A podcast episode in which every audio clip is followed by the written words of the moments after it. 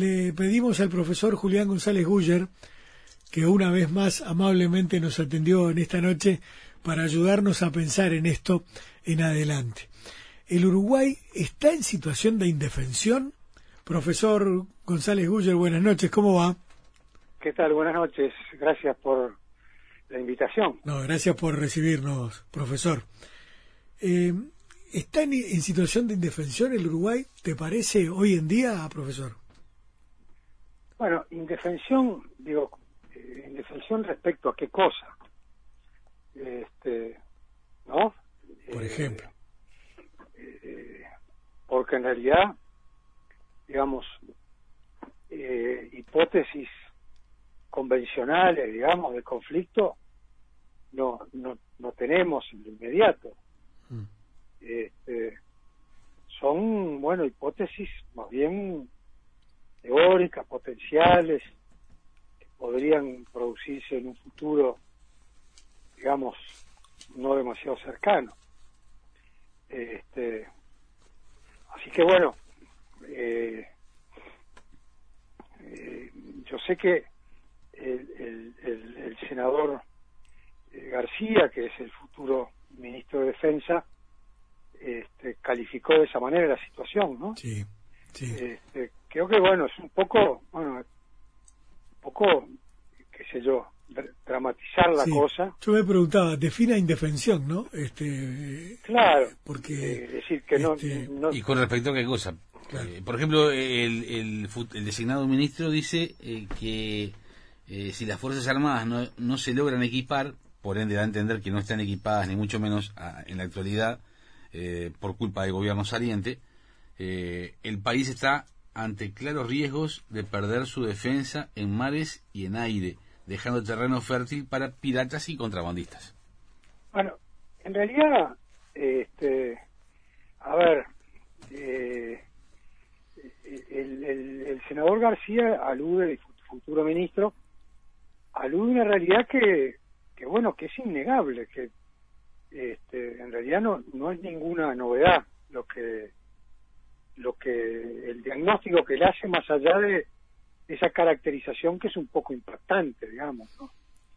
Este, eh, Uruguay desde que no sé la, lejana época en la cual eh, Estados Unidos nos proveía de material barato, sobrantes de, la Segunda Guerra Mundial, que estaban relativamente en buen estado, digamos, en función de, un compromiso que había asumido Uruguay de participar en los planes que este, se elaboraban en la Junta Interamericana de Defensa para enfrentar un eventual ataque de la Unión Soviética y el Pacto de Varsovia. Miren de lo que estamos hablando. Sí, claro. Este, ya es historia antigua eso. Una historia muy vieja. sí. Después de eso, en realidad, este, eh, el Uruguay nunca invirtió en, en defensa nacional. Creo que eh, en una política que, no fue adecuada, ¿no? Pero bueno, este, eh, esto para, decirle que, que, no hay ninguna novedad en, el, en la afirmación de, del futuro ministro que, que en realidad tiene razón. No, no, claro, porque hay una cosa la Armada no, no tiene barcos en condiciones, la Fuerza Aérea tampoco tiene aviones en condiciones, este, para la defensa nacional, ¿no? Este, y, y el ejército tiene un cierto mejor equipamiento, pero más bien es un equipamiento que le sirve para las tareas que desarrolla, que son las operaciones de paz o este, atención a catástrofes, ¿no? inundaciones, ese tipo de cosas. Este, habría que ver si efectivamente está en condiciones de enfrentar una agresión militar externa, ¿no? Claro, profesor, ¿cuándo ha estado eh, históricamente Uruguay eh, bien capacitado, en estado ideal, por lo menos, eh, de, en materia de, elementos para la defensa? no, yo te diría ¿En qué época, en, qué gobierno? Yo, yo te diría que nunca, que lo que sí tuvo Uruguay en una época una fuerza aérea muy poderosa. Este, yo ahora estoy aprovechando esta época que es un poco más tranquila, que no tengo que dar clase, qué sé yo, este, para revisar algunos materiales en el archivo histórico diplomático de la Cancillería.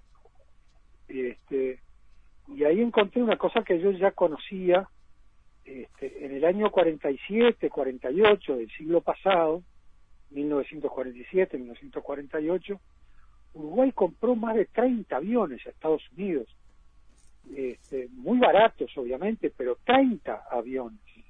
¿Ustedes se dan cuenta lo que es eso?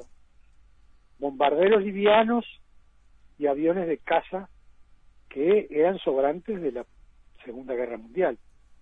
Este, eh, en, en realidad, esa fue, ese fue el momento a fines de los 40, principios de los 50, en los que una de las fuerzas tuvo una capacidad significativa.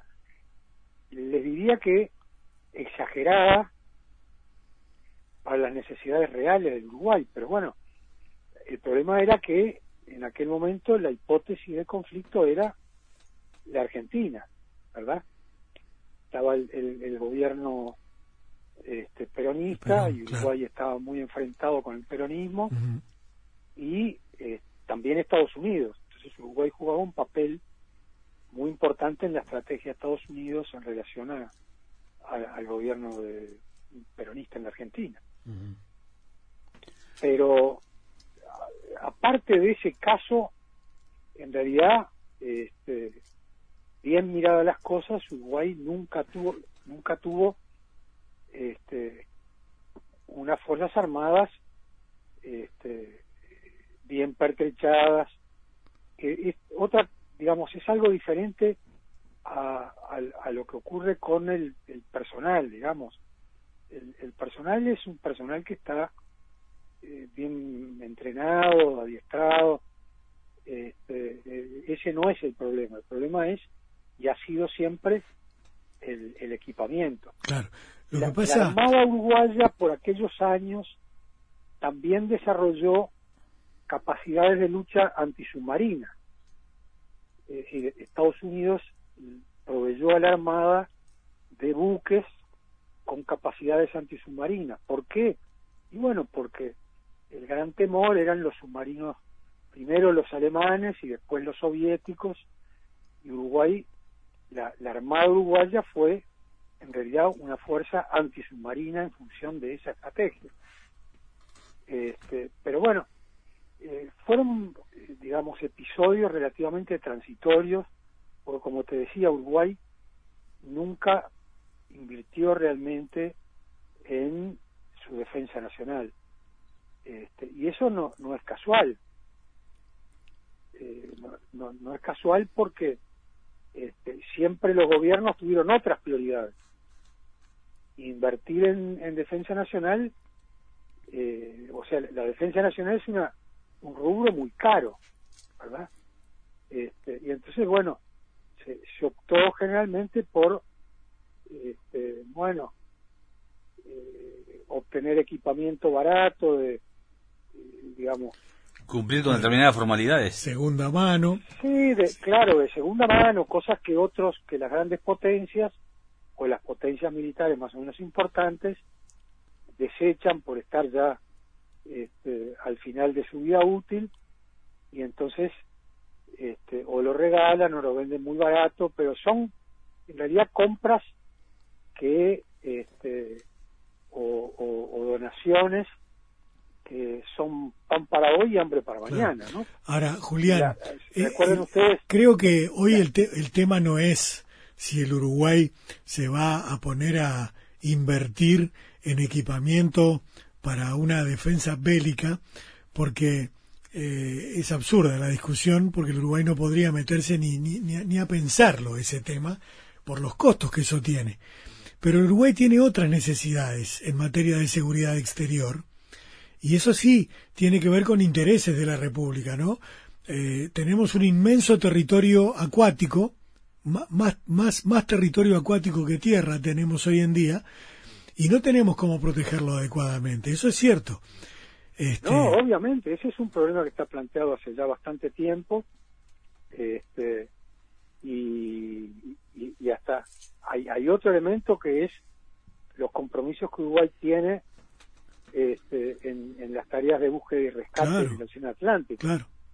La, la, el área de responsabilidad de Uruguay, si bien es un área relativamente estrecha, pues una proyección ¿no? de, de, nuestra costa atlántica hacia, hacia, hacia el África, hasta la mitad del Atlántico, pero bueno, el límite este, este de ese de ese de esa zona está muy lejos. Uruguay no tiene este, posibilidades de llegar allí y tiene compromisos internacionales asumidos de hacerlo. O sea, eh, este es un tema que está planteado hace mucho tiempo este, y, bueno, lo que a mí me pareció un poco insólito de parte del, futuro ministro es que pareció estar seguro de que él iba a resolver ese problema. Este, y yo tengo mis serias dudas porque este, muy probablemente se, choque con, con, la futura ministra de, Economía, que es a donde han chocado todos los ministros de Defensa que han intentado resolver el problema de alguna manera. Y han terminado resolviendo con ese expediente, digamos, de la compra de ocasión, este, que ya digo, es un mal, este, una, una mala solución yo creo que eh, el, el tema este, en algún momento va a haber que, encararlo con seriedad, ¿no? Y, y bueno, y, asumir el costo que eso supone. Claro. Porque si no, este, tenemos, eh, eh, porque en realidad, este, si bien invertimos muy poco, gastamos mucho en cosas que no son demasiado útiles. Ese es el problema, ese es el principal problema el, el 80% del gasto del Ministerio de Defensa y de las Fuerzas Armadas se dedica a, pagar salarios. Este, y, bueno, eso está indicando, está mostrando cuál es la realidad, esa realidad de la que hablaba el futuro ministro, de unas Fuerzas Armadas que están muy este, mal equipadas, ¿verdad? Por otro lado, el, el futuro ministro, el designado ministro de Defensa Nacional, alude a que hoy en día los conceptos de seguridad y defensa van directamente de la mano. Eh, eh, hoy en día, aclara, eh, ¿en algún momento han estado totalmente disociados o necesariamente es una cuestión de, de, neto de neto ayornamiento con, con, con la, la, la, la, la operatividad internacional en esa materia? Bueno, seguridad y defensa son, son dos conceptos que, siempre han estado interrelacionados. Lo que pasa es que este, donde la cosa se complica es cuando hablamos de eh, seguridad interior o seguridad ciudadana o seguridad pública y defensa nacional, ¿verdad? Entonces allí eh, la, las aguas se parten, ¿verdad?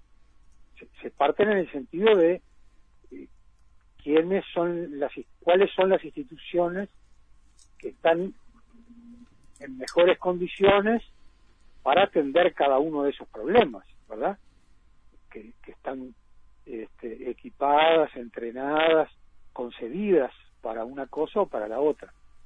Lo que sí es novedoso, eh, relativamente, pero digamos, eh, en términos de las cosas que han empezado a suceder una vez que terminó la Guerra Fría, este, y es que Estados Unidos ha eh, o inició después del fin de la Guerra Fría toda una iniciativa, digamos, destinada a este, que las Fuerzas Armadas en América Latina se dedicaran a, temas que no le eran eh, estrictamente propios, ¿verdad?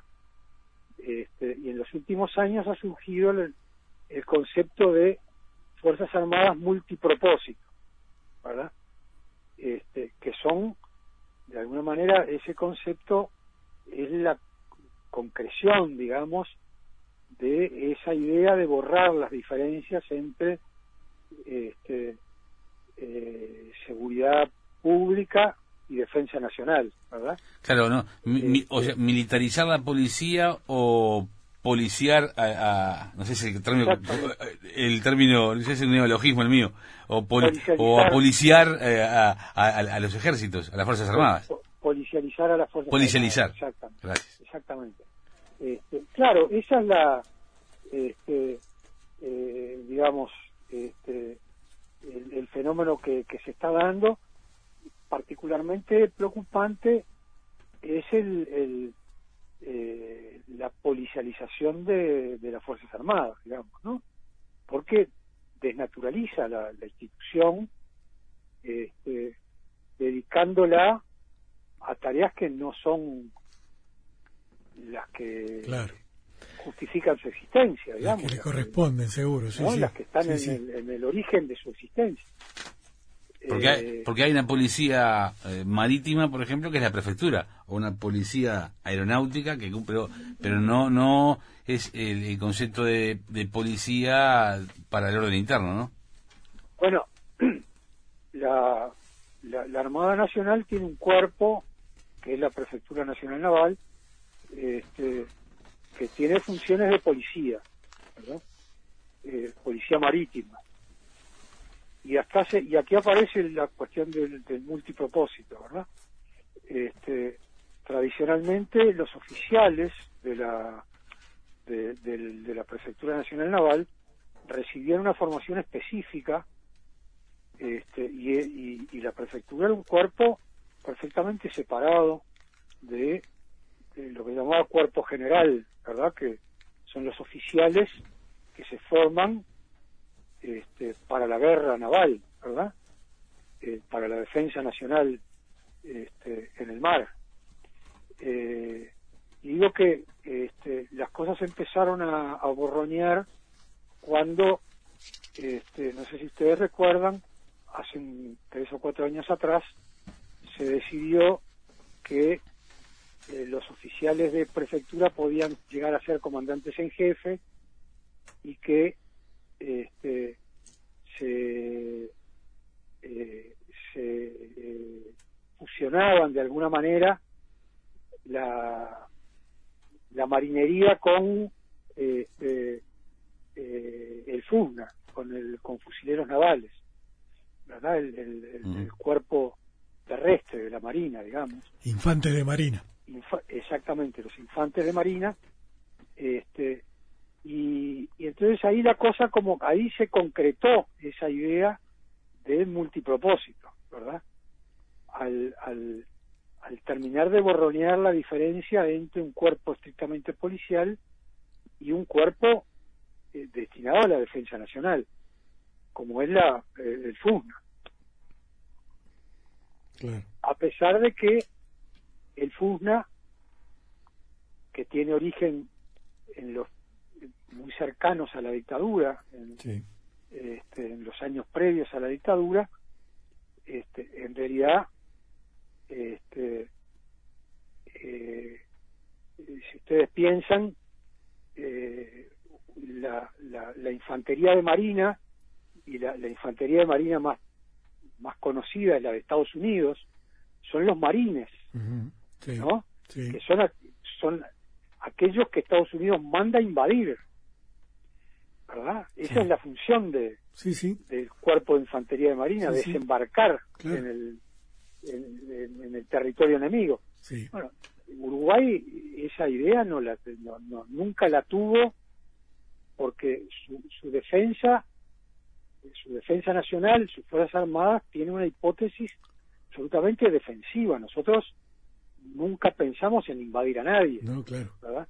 claro. Entonces, por eso la, es que... infantería de, Marina en Uruguay siempre tuvo, en realidad, otros objetivos que tuvieron que ver con lo interno, ¿verdad? Sí, claro. Este, pero bueno. Sí, sí, eh, era, era otro tiempo y eh, otra, otra cosa, ¿no? Otro tiempo en el Uruguay y en el mundo, naturalmente. Exactamente.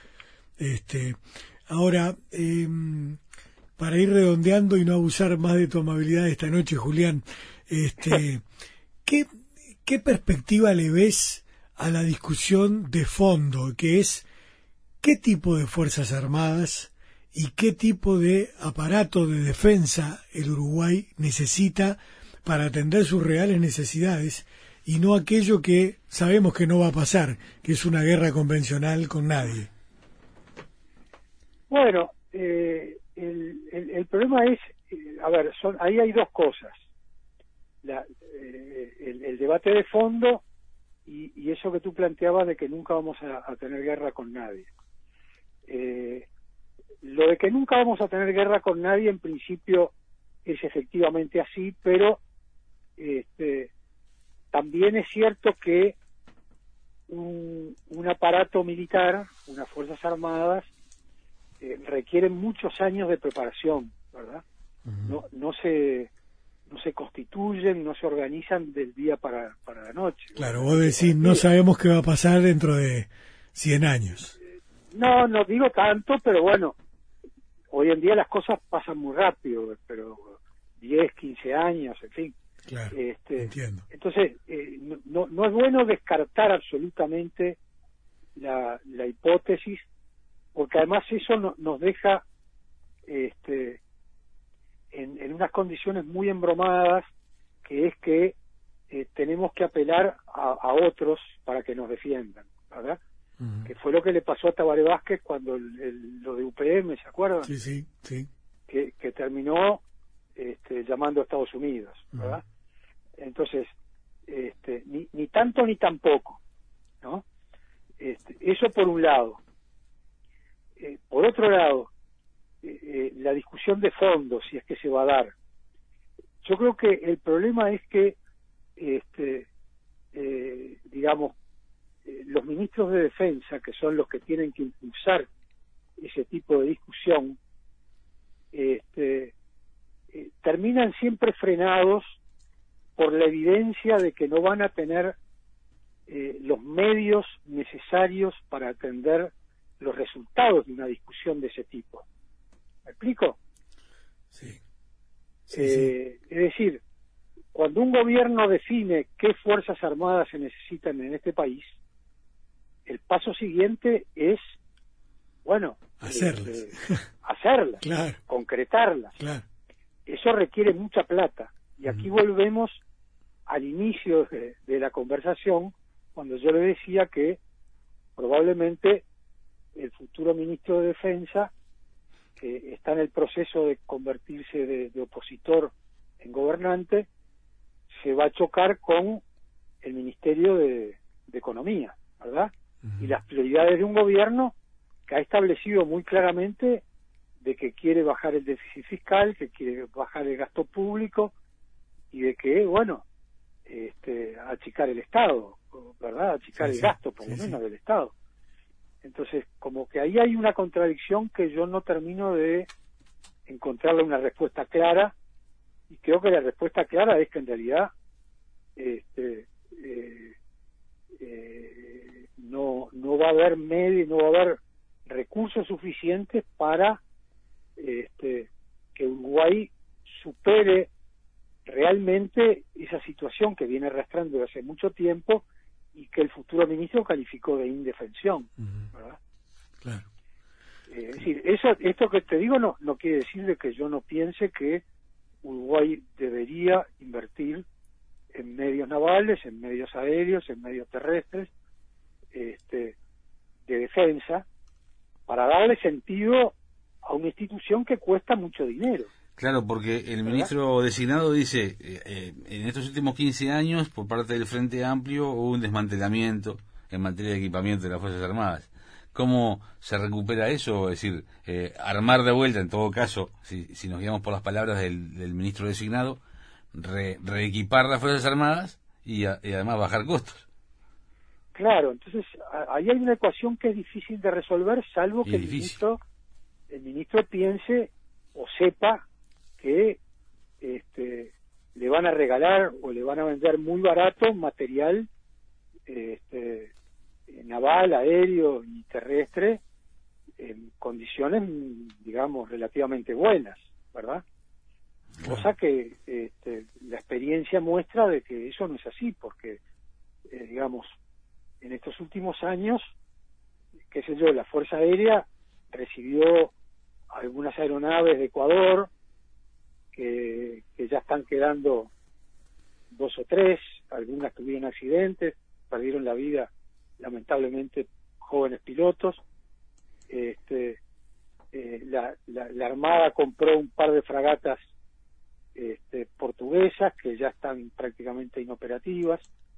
En fin, eh, eh, son inversiones que, como te decía, son pan para hoy y hambre para mañana. Cuestan demasiado y no. por eso hace falta un debate sobre qué, qué, qué es lo que precisamos, porque evidentemente esas fragatas no, no nos sirven. Este, necesitamos otra cosa.